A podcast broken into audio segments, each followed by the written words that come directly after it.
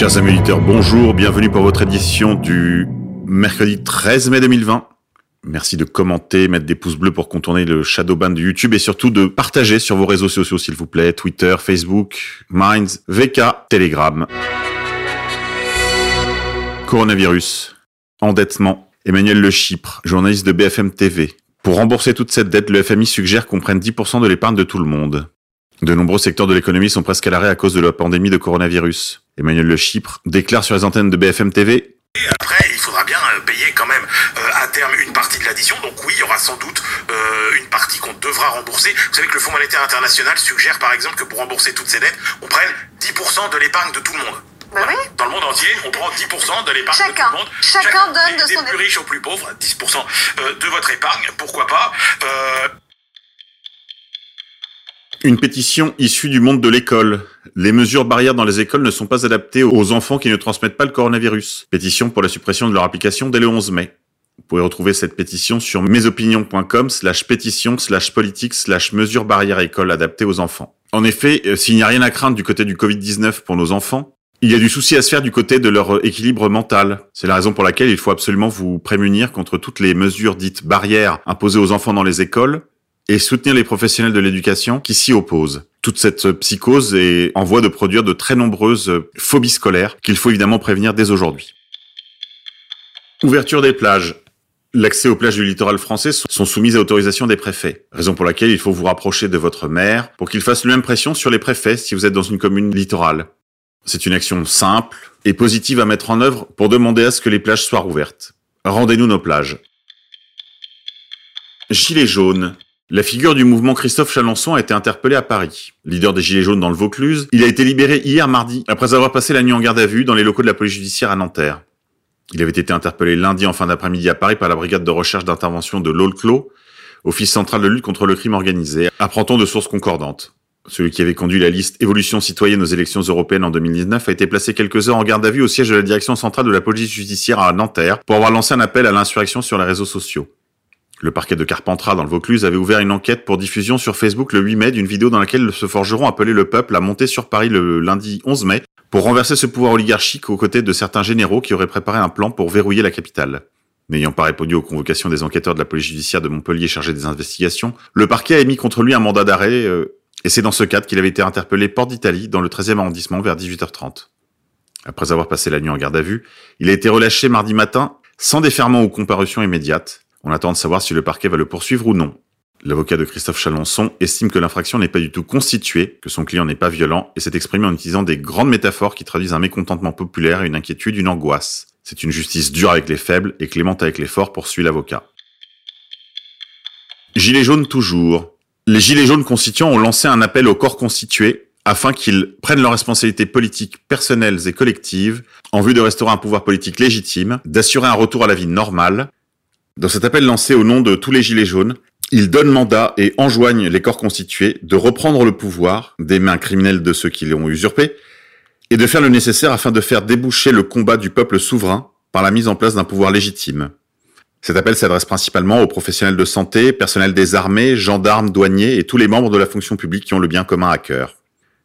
Si vous êtes membre de ces corps constitués, c'est à vous que s'adresse cet appel. Vous voudrez bien, tous autant que vous êtes, le relayer en vous rendant sur la page des Gilets jaunes constituants. Dette.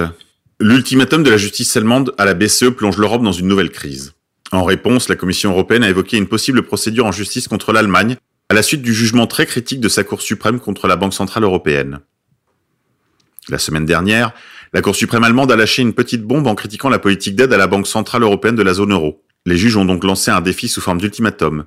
La BCE a désormais trois mois pour justifier ses rachats massifs de dettes des États. Les juges allemands refusent de se plier à la Cour de justice de l'Union européenne, obligeant la Commission à menacer ce pays de sanctions. L'Europe est ainsi confrontée à une nouvelle crise, alors que le tribunal constitutionnel fédéral de Karlsruhe, plus haute juridiction du pays, a adressé le 5 mai dernier un coup de semonce inédit à la Banque centrale européenne. Elle reproche à l'Institut de Francfort la politique de rachat massif de dettes publiques des États, 2600 milliards d'euros injectés sur les marchés, menée depuis 2015 et réactivée en novembre dernier. La Cour allemande considère que ce rachat de dettes permet à la BCE de monétiser la dépense publique, donc de financer les États de manière déguisée, ce qui est interdit par les traités. Les magistrats estiment que cette injection massive de liquidités affecte les citoyens allemands en entraînant des pertes considérables pour l'épargne privée. Ils ont donc lancé un défi sous forme d'ultimatum à la BCE Elle a désormais trois mois pour justifier les bienfaits de sa politique de manière compréhensible et détaillée, où la puissante banque centrale allemande se verra interdite d'y participer, ce qui mettrait en péril l'ensemble du processus et affecterait la zone euro. Cet arrêt a créé une tempête au sein de l'UE. Après une réunion convoquée en urgence, la Banque Centrale Européenne a balayé les critiques le jour même, indiquant qu'elle allait poursuivre sa mission d'aide à la zone euro. C'est d'ailleurs sous ce même principe de rachat de dette que 750 millions d'euros ont récemment été débloqués par la BCE pour relancer l'économie du continent. La Commission européenne a quant à elle tapé du poing sur la table. La parole ultime sur le droit européen est rendue à Luxembourg, siège de la Cour européenne, a tranché Ursula von der Leyen dimanche dernier. La présidente de la Commission européenne a même évoqué une possible procédure en justice contre l'Allemagne à la suite du jugement très critique de sa Cour suprême. Coronavirus. L'essai Discovery est un fiasco européen et ses résultats sont incertains. Lenteur pour enrôler des patients, coopération européenne qui patine, l'essai Discovery, destiné à trouver un traitement efficace contre le Covid-19, ne livrera probablement pas de conclusion avant plusieurs semaines en dépit du calendrier plus optimiste évoqué lundi par le président français Emmanuel Macron. Cet essai clinique coordonné par l'INSERM pour tester quatre traitements, dont la chloroquine, suscite de très fortes attentes. Quand l'essai démarre le 22 mars, les premières réponses sont espérées en quelques semaines. Puis le professeur Florence Adair, qui pilote l'étude, prévient qu'il faudra attendre au moins la fin avril pour les premières tendances. Mais rien ne sort. Et lundi, le président Macron annonce des résultats pour le 14 mai, évoquant une étape importante, même s'il reconnaît que pour l'heure, on n'a rien de concluant. Initialement, au moins sept pays dont le Royaume-Uni, l'Allemagne, l'Espagne ou la Belgique avaient annoncé leur participation. Mais pour l'instant, seul un pays a été inclus hors de France, le Luxembourg. Aucun pays ne s'en est retiré, mais les échanges avec les partenaires européens sont longs, notamment sur des questions d'harmonisation réglementaire qui sont incontournables, a indiqué l'INSERM. Ça ne veut pas dire que ça n'avance pas, mais ça avance lentement, a pour sa part indiqué le professeur Yad Zapana, qui avait déploré la semaine dernière ces blocages dans le monde, y voyant un échec de l'Europe de la recherche. Migrants. Le président d'une association pro-migrants assassiné après avoir hébergé un réfugié afghan. À Cherbourg, le président de l'association d'aide aux migrants Itinérance a été tué à son domicile le mardi 12 mai. Il hébergeait un demandeur d'asile afghan. L'individu a été placé en garde à vue pour meurtre. Jean Dussigne, enseignant à la retraite et ancien directeur de l'école de Gonneville dans la Manche, avait hébergé de nombreux migrants à son domicile. Il avait le cœur assez grand pour héberger dans sa propre maison de Bretteville-en-Serre un migrant d'origine afghane. Mais Jean Dussigne a malheureusement été assassiné ce mardi 12 mai, tandis qu'il dormait quand l'assaillant présumé, un migrant afghan d'à peine 20 ans, s'en est pris à lui à coups de barre de fer. Il n'a pu être ranimé. Les enquêteurs essaient de déterminer le mobile de cet homicide et les circonstances exactes du drame. C'est tout pour aujourd'hui les déconfinés. Je vous dis à demain.